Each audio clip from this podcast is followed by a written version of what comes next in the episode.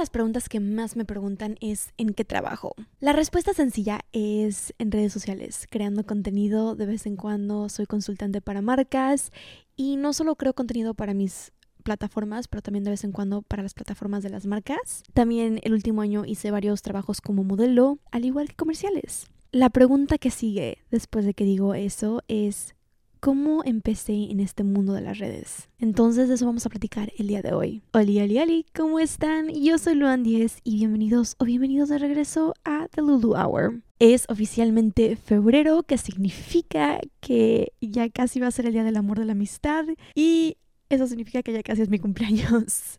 No puedo creer que estoy a punto de cumplir 23. Es una locura total. Lo más loco es que el 14 de febrero no es solo San Valentín y mi cumpleaños, pero también mi novio y yo cumplimos dos años con seis meses.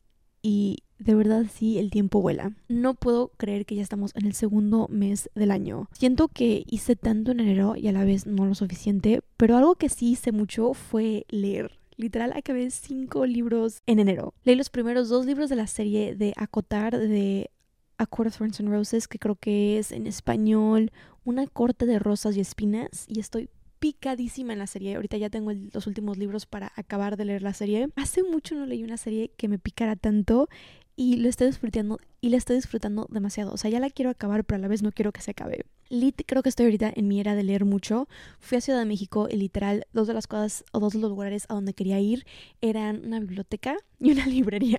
Primero fui a una librería que se llama Cafebrería El Péndulo en Polanco, que es como una librería cafecito y está muy cool. La encontré en Reels y me emocioné muchísimo cuando me di cuenta que este lugar estaba en la Ciudad de México. Y el segundo lugar es una biblioteca y se llama Biblioteca Vasconcelos, creo.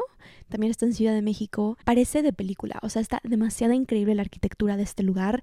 Ahora, si es una biblioteca, entonces si van, por favor, en silencio, sean respetuosos porque mucha gente leyendo y estudiando y trabajando desde ahí. Pero bueno, les voy a contar la historia larga de cómo empecé redes sociales. Les he contado antes la historia pues la historia corta, pero hoy sí les voy a echar la historia completita de principio a final. Empecé a crear contenido en las redes sociales a finales del 2015. Yo tenía 14 años más o menos cuando empecé Musically, que es lo que TikTok se llamaba antes. O sea, antes de TikTok la aplicación se llamaba Musically.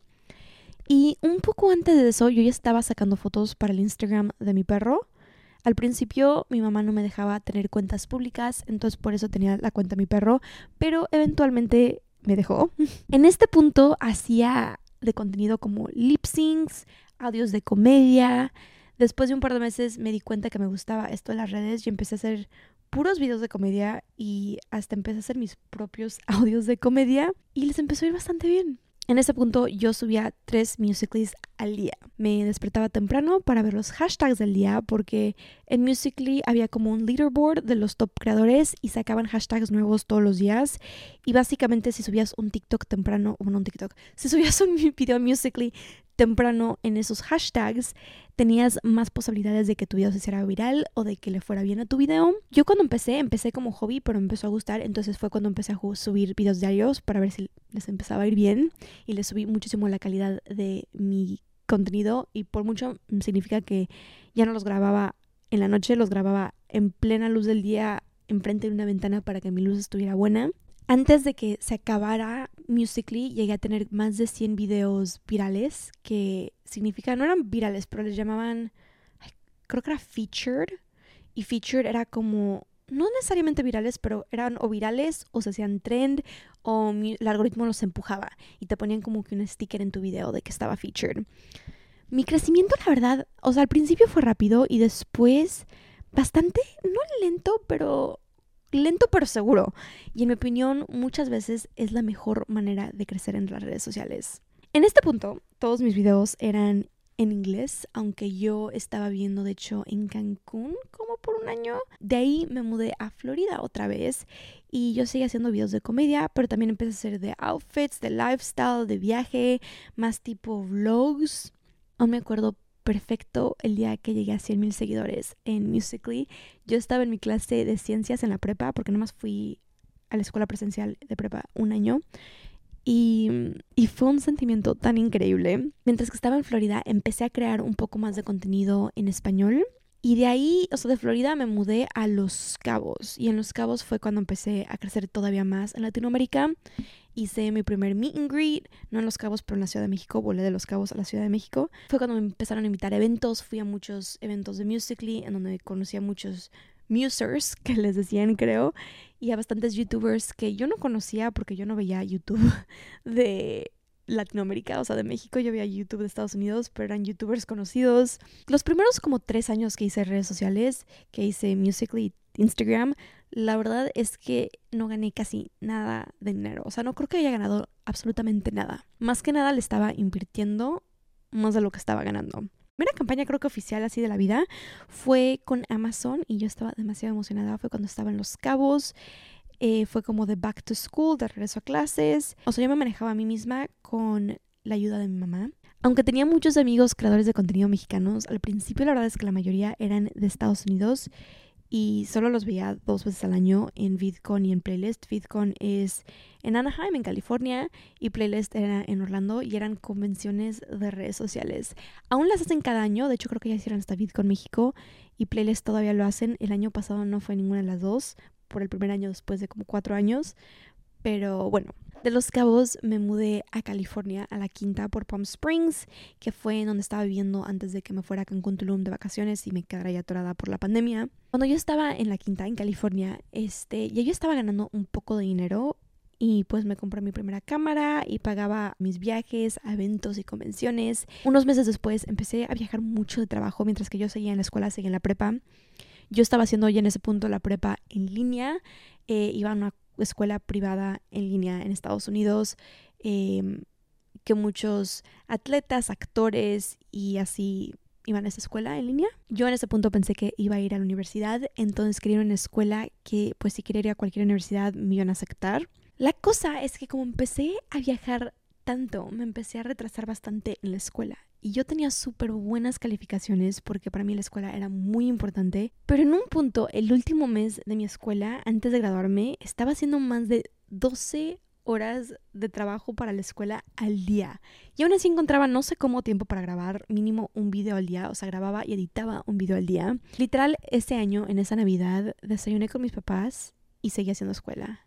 Literal, estuve todo el día haciendo la escuela, no me tomé vacaciones, porque pues mi tiempo de vacaciones lo estaba usando en eventos. Y esto no solo pasó porque estaba haciendo viajes de trabajo, yendo a eventos y así, pero también porque yo me quería graduar un semestre antes para tener un semestre sabático. Este, entonces era demasiado, demasiado, demasiado trabajo en muy poco tiempo. Regresamos un poquito más para atrás. En el 2019 yo tenía 18 y fue cuando firmé con mi primera agencia. Mi agencia estaba en la Ciudad de México y se volvieron literal como mi familia.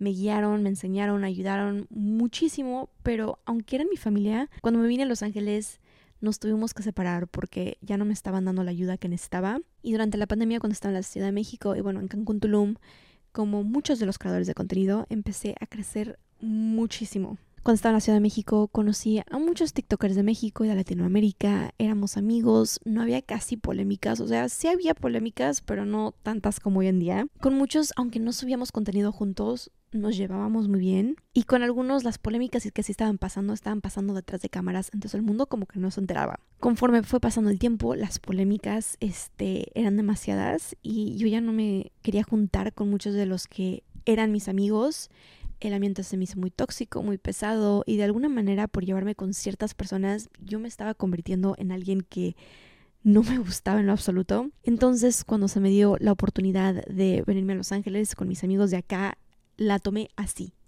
súper, súper rápido. Ahora, en mi opinión, el mundo de las redes sociales de acá son diferentes. Porque sí, aún tienes las polémicas y la gente interesada y todo eso, pero también tienes a demasiadas personas súper dedicadas a su trabajo, súper creativas y súper buena onda, que bueno, también hay en México y en Latinoamérica, pero siento que aquí hay muchísimas personas más con ese mindset, con esa manera de pensar. También acá en Estados Unidos las campañas las pagan mucho mejor, para empezar, demasiado mejor.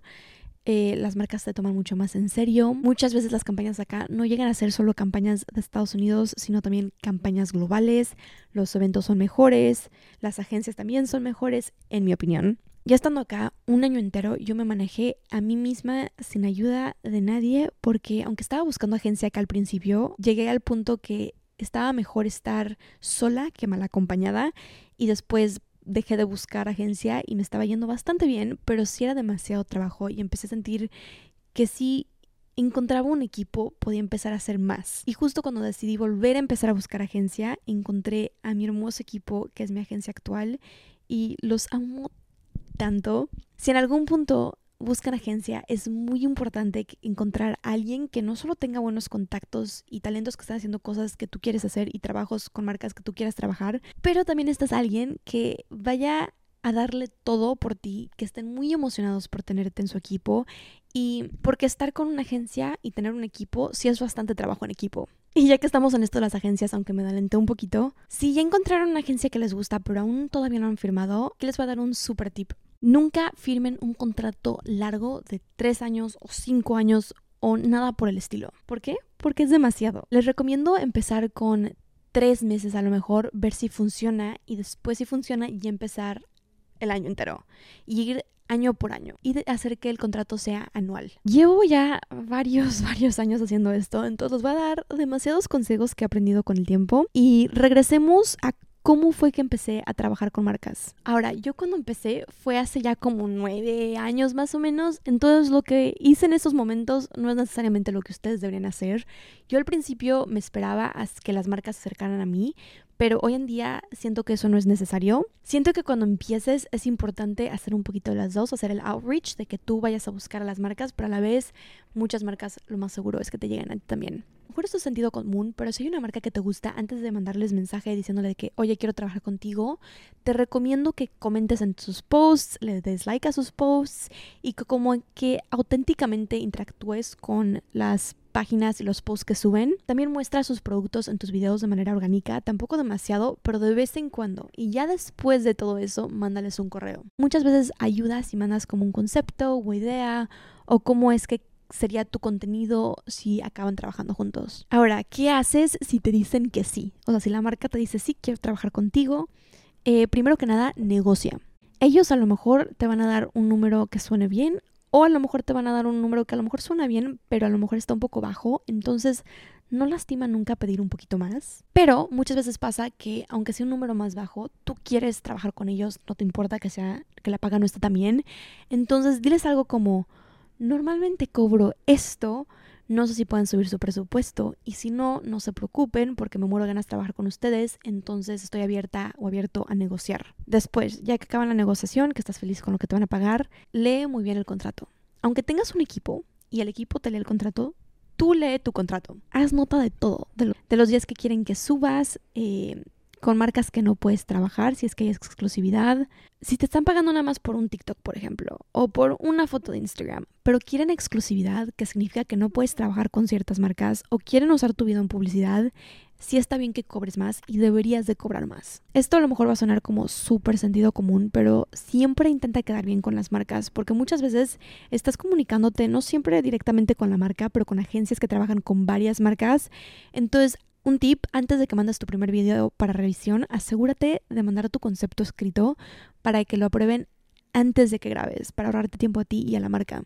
¿Cómo es que me invitan eventos? Honestamente, no sé bien cómo fue que empezó a suceder, pero lo que sí sé es que ya que vas a uno, dependiendo del contenido que subes y así, te van invitando más. Porque muchas otras marcas ven ese contenido y las agencias me encuentran y me siguen invitando. ¿De qué gano dinero yo? Cuando subo cualquier video, la verdad es que no gano gran cosa, no gano casi nada. En Estados Unidos hay un Creator Fund en TikTok en donde personalmente yo, yo no gano nada. O sea, no gano lo suficiente como para vivir. A lo mejor para la gasolina de vez en cuando. Yo cuando gano dinero es cuando una marca me paga por hacer un video de publicidad para mi cuenta o para la suya. También muchas veces subo videos de productos que me regalan, pero esos normalmente son regalitos de las marcas. De no ser que diga hashtag ad o hashtag partner o haga un hashtag específico que a lo mejor la marca, hay unas marcas que tienen como que algo partner o algo, ay, no sé, no se me ocurre otro ahorita. Pero de no ser que tenga un hashtag en específico, lo más posible es que no me pagaron por eso. Para los gifting o regalos de marca, para mí personalmente casi siempre son ellos los que me mandan correo o mensaje a mí, pero eso no significa que tú no puedes mandarles mensaje primero. También suele pasar mucho que a lo mejor te regalan producto gratis y te lo mandan, o tú vas a un evento y después de eso y después de conocerte quieren trabajar contigo. Para los eventos, la mayor parte de las veces no te pagan por ir, pero de vez en cuando puede ser que sí te paguen. Todo la verdad depende en varios factores.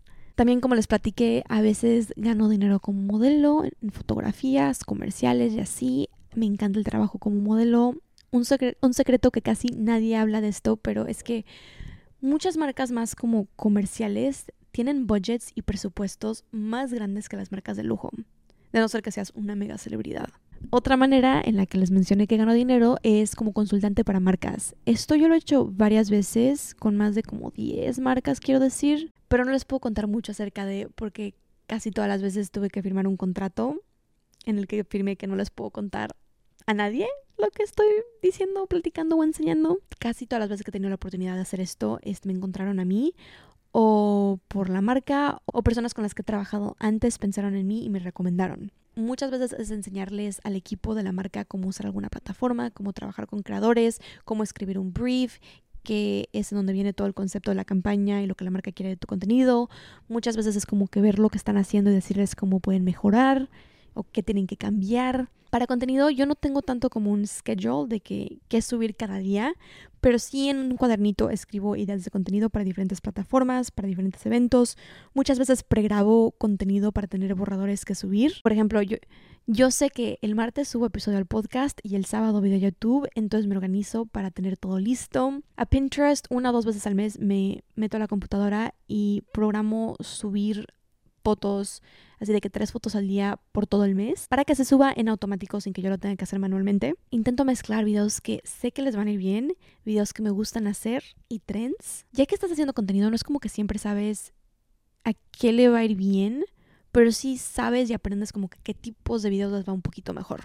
En mi opinión, esto no es un trabajo para todos. Aunque cualquiera puede hacerlo, lograrlo, hacerlo tu trabajo de tiempo completo no es fácil, en especial hoy en día. También siento que aunque muchas personas les gustan los beneficios y ven esta vida ideal, siento que para muchas personas no es algo que les gusta o les apasiona. Yo empecé a crear contenido como mi outlet creativo, por hobby, porque me gustaba, porque me encantaba editar, crear videos, tomar fotos y agradecidamente se convirtió en mi trabajo. Y aunque yo pienso que en las redes hay espacio para todos, o sea, cualquier persona podría hacerlo, la verdad es que llegar a un punto en el que te puedas mantener económicamente no es siempre lo más sencillo. Y aunque sí hay muchas personas que crecen de noche a día en redes, también hay personas que trabajan años en lograrlo. Yo me siento muy agradecida de que esto es mi trabajo, pero al igual tuve unos años muy difíciles para lograrlo. Pasé en una etapa en la que me hacían bullying por hacer redes y después esas mismas personas se acercaban a mí a pedirme consejos cuando me empezó a ir bien. Hay días súper fáciles, pero también hay días muy difíciles. Al principio, la verdad es que no es un trabajo estable. Yo nunca gano lo mismo cada mes. Hay meses en los que gano absolutamente nada, pero por los meses anteriores que sé que gané dinero, puedo pues vivir cómodamente. Dependiendo del contenido que hagas, la verdad es que, por ejemplo, si haces lifestyle, tu vida personal, tu vida virtual y tu trabajo se vuelven todo uno y puede ser de vez en cuando un poquito challenging. He tenido puntos en que mi salud mental ha estado tan baja porque pues llegas a pensar que los números determinan todo. Y sí determinan mucho, pero no lo determinan todo. He tenido varios amigos que pues estaban viviendo solo las redes sociales, les estaba yendo re bien y de un día a otro les empezó a ir no tan bien y en lugar de seguir adelante lo dejaron porque simplemente no era su pasión. También conozco muchas personas que dejaron de hacer redes porque aunque les estaba yendo muy bien, ellos necesitaban un horario y un schedule, les gustaba ir físicamente a algún lugar y trabajar para alguien. Y muchos de esos amigos se quedaron en el mundo creativo, en el mundo del entretenimiento, este, están haciendo otros proyectos diferentes que no tienen tanto que ver con redes sociales. Para mí, trabajar para mí misma es una de mis cosas favoritas. Y sí, aunque muchos consideran las redes sociales fácil y en muchos aspectos sí lo es, la verdad es una bendición, también hay aspectos muy difíciles o complicados no imposibles, pero como en cualquier trabajo, no todo es perfecto. Sí hay mucho que tienes que aprender y lo vas aprendiendo conforme vas. Pero si en verdad es lo que quieres hacer, literal, que no te den miedo lo que digan los demás en lo absoluto. Muchas personas, hasta de mi familia, me vieron muy raro y aunque me apoyaban a mí, no les gustaba mi decisión del trabajo. Y en el principio de cuando empecé, hacer esto como mi trabajo de tiempo completo era literal un sueño un sueño así lejano que dije a lo mejor algún día puede llegar a pasar si todo se alinea bien. Y pues pasó. Me preguntaron mucho cómo se veía un día en mi vida. Y la verdad es que cada día es muy diferente. Si tengo un evento, si tengo una sesión de fotos o viajes o planes para grabar, todo cambia. esto no va a sonar muy saludable, pero literal todo el tiempo estoy trabajando. La única vez que no estoy trabajando es cuando estoy leyendo. Por ejemplo, mis últimas vacaciones fueron a Los Cabos y no fueron vacaciones, o sea, las conté como vacaciones porque no subí nada en el momento, pero todo el viaje estuve sacando contenido, estuve blogueando, estuve editando, estuve trabajando en otros proyectos. En los últimos nueve años, creo que la mayoría de los días de descanso que me he tomado son porque por estar enferma. Les voy a dar como un ejemplo. Este, ayer, por ejemplo, ayer no fue tan divertido.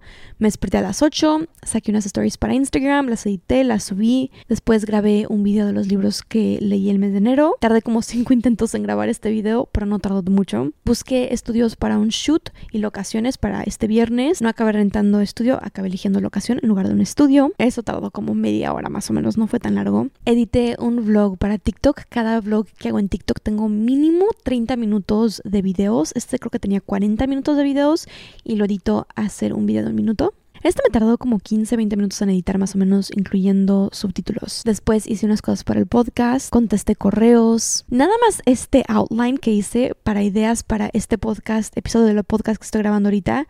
Nada más eso, nada más. Tardé como tardé como dos horas y media más o menos. O sea, sí tardé un buen rato. Llevo más o menos creo que ya como una hora grabando y me voy a pasar como mínimo dos a tres horas editándolo. Después ayer también pasé dos horas editando un video de YouTube, empecé a buscar vuelos para un viaje, edité otro de TikTok, edité dos reels. ¿A dónde voy con esto? Es que ayer, por ejemplo, me la pasé todo el día en la computadora, literal casi 12 horas trabajando en la computadora. Ahora, hoy, por ejemplo, edité un poco en la mañana, respondí correos, eh, respondí correos para Fashion Week para organizar mi schedule para Fashion Week, que es la próxima semana. Estoy grabando este episodio, voy a editar otro ratito después de esto, estoy grabando un vlog para YouTube, tengo que grabar un par de videos más. Grabé un TikTok antes de grabar esto. Y tengo un evento en la noche que también creo que voy a grabar un video para eso.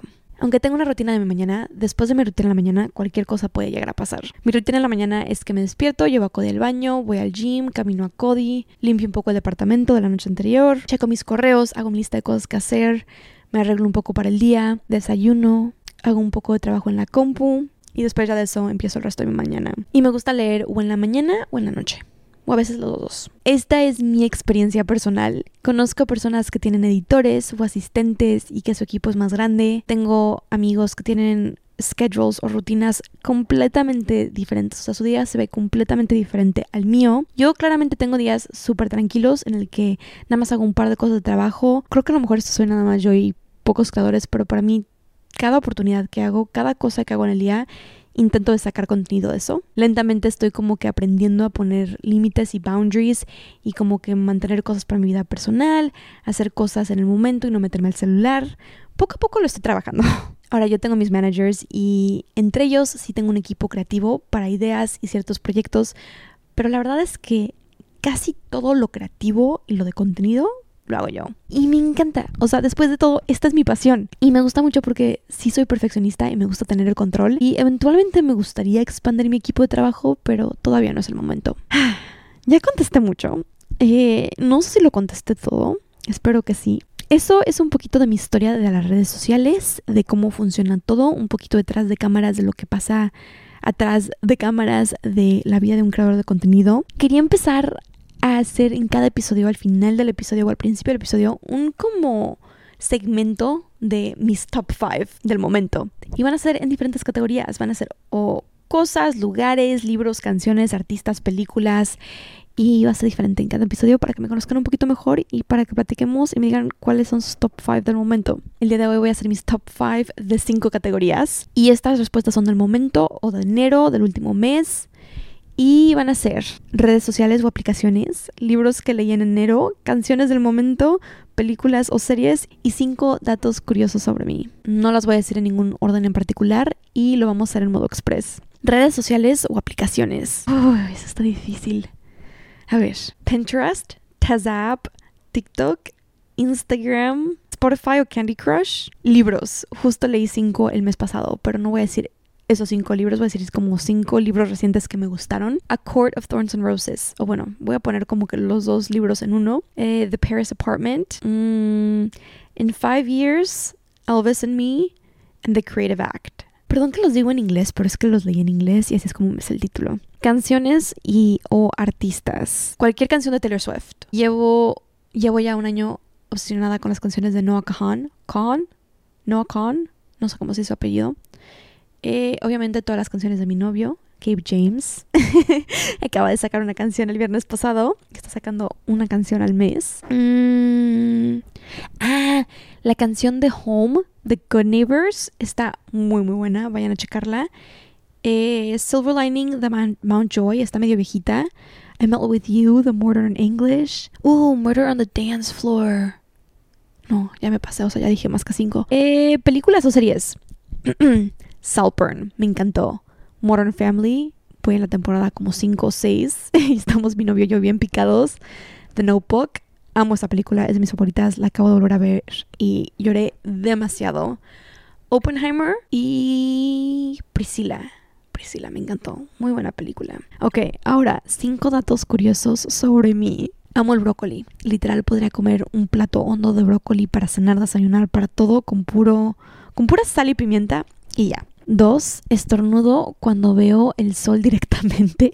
Tres, quizás esto sea red flag, pero no puedo dormir sin calcetines. Cuatro, fui a 11 escuelas y a dos escuelas en línea. Odio que me toquen el ombligo. O sea, suena muy, muy raro, pero a veces mi novio lo hace nada más para molestarme y me da como que me da cosa. O sea, no me gusta. Eso estuvo divertido. Pero de verdad, como Walt Disney dijo en algún punto, si tienes un sueño, lo puedes lograr. Yo en este punto ya he invertido bastante en mi contenido, o sea, en cámaras, en luces y equipo para el contenido. Pero literal, como les mencioné, cuando empecé solo tenía un celular. No era el modelo más nuevo, ni siquiera tenía un tripié. Hacía como que un tripié con cajitas y así, movía muebles. Nada más me aseguraba que tenía buena luz y buen contenido. Hacer redes sociales como mi trabajo y ser creador de contenido ha sido toda una aventura, un privilegio y toda una experiencia que no saben lo agradecida que estoy de poder estar viviendo. Y no importa cuánto trabajo le meta esto, esto no podría ser posible sin ustedes. Entonces, gracias, gracias, gracias de todo corazón por todo su amor y todo su apoyo siempre. Si quieren ver más de mi contenido, pueden seguirme en mi Instagram y TikTok personal, que son Luan10, L-U-A-N-N 10 como el número. si quieren seguir las redes de mi podcast, el Instagram, TikTok y YouTube son The Lulu Hour, que es T-H-E-L-U-L-U-H-O-U-R. Subo nuevos episodios cada martes y nada, espero tengan un lindo día. Bye bye.